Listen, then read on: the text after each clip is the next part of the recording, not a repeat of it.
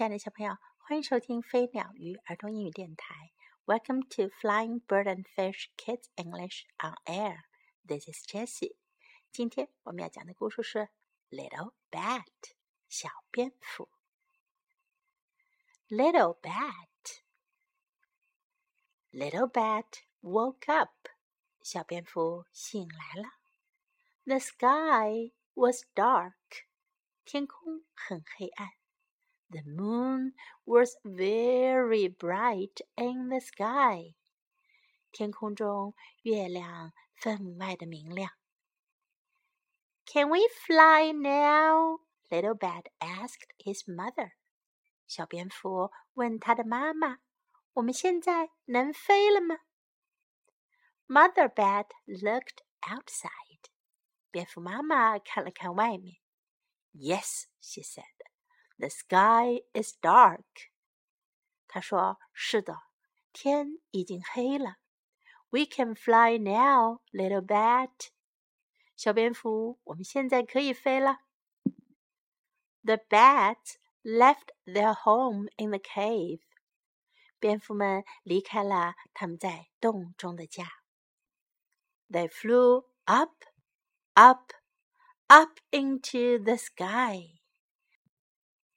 它们在天空中越飞越高，越飞越高。Mother bat flew down to eat some bugs。蝙蝠妈妈往下飞来吃掉一些虫子。Little bat flew down to eat some bugs too。小蝙蝠也往下飞去吃虫子。The bats ate lots and lots of bugs。 蝙蝠们吃了很多很多的虫子。Are you ready to fly home? asked Mother Bat. 蝙蝠妈妈问：“你准备好飞回家了吗？” Little Bat did not want to fly home. 小蝙蝠还不想飞回家呢。I want to fly to the moon, he said. 他说：“我想飞到月亮上去。” The moon is very far away," said Mother Bat. 蝙蝠妈妈说：“月亮在很远很远的地方呢。” Please, said Little Bat. I want to fly to the moon.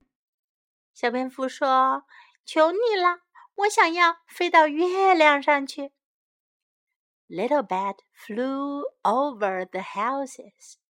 小蝙蝠飞过连绵的房屋。He flew over the trees. 他飞过树林。He flew higher and higher into the sky. 他在天空中越飞越高，越飞越高。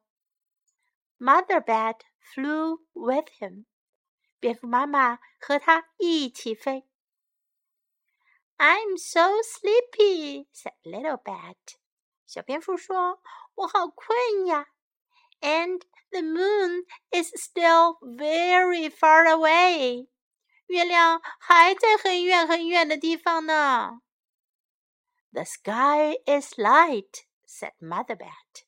蝙蝠妈妈说：“天空已经亮了。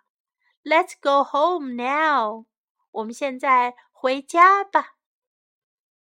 The bats flew home. 蝙蝠们飞回了家。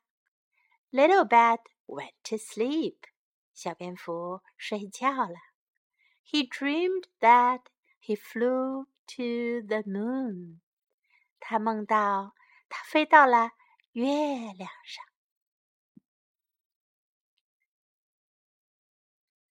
Dark 是黑暗的，bright 是明亮的，dark, bright, dark, bright。小朋友，你们知道蝙蝠是在 dark 的时候飞呢，还是在 bright 的时候飞呢？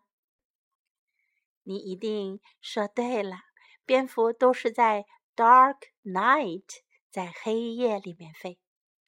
记住这两个词哟，dark。bright. Can we fly now? 我们现在能飞了吗？Can we fly now? Can we fly now? The sky is dark. 天黑了。The sky is dark. The sky is dark. We can fly now. 我们可以飞了。我们现在可以飞了。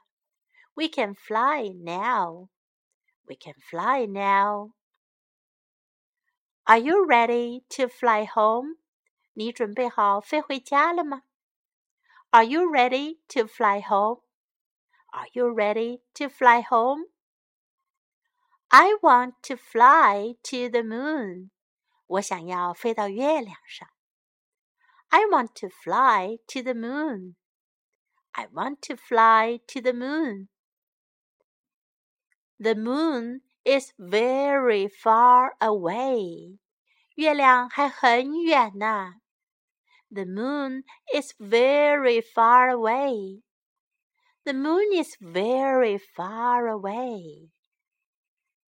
Please，请你，求你了。Please, please. I'm so sleepy. 我好困呐。 I'm so sleepy. I'm so sleepy. The sky is light. 天亮了。The sky is light.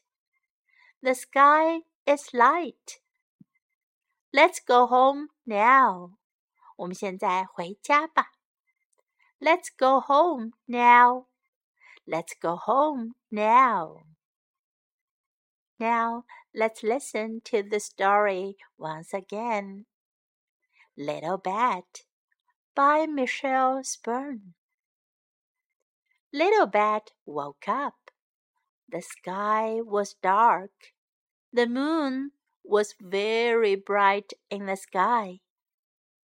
Can we fly now? Little Bat asked his mother. Mother Bat looked outside. Yes, she said. The sky is dark. We can fly now, little bat. The bats left their home in the cave. They flew up, up, up into the sky.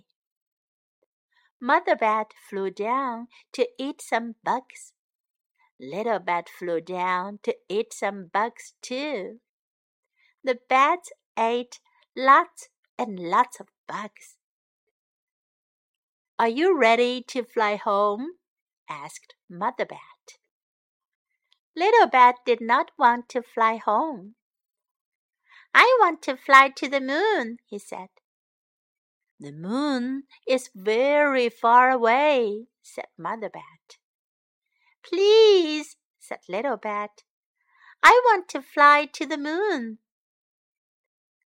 Little Bat flew over the houses. He flew over the trees. He flew higher and higher into the sky. Mother Bat flew with him. I'm so sleepy, said Little Bat, and the moon is still very far away. The sky is light, said Mother Bat. Let's go home now. The bats flew home. Little Bat went to sleep. He dreamed that he flew to the moon. Fly to the moon，多么美好的梦想呀！你们觉得小蝙蝠能够实现他的梦想吗？Sweet dreams and good night. This is Jessie saying goodbye.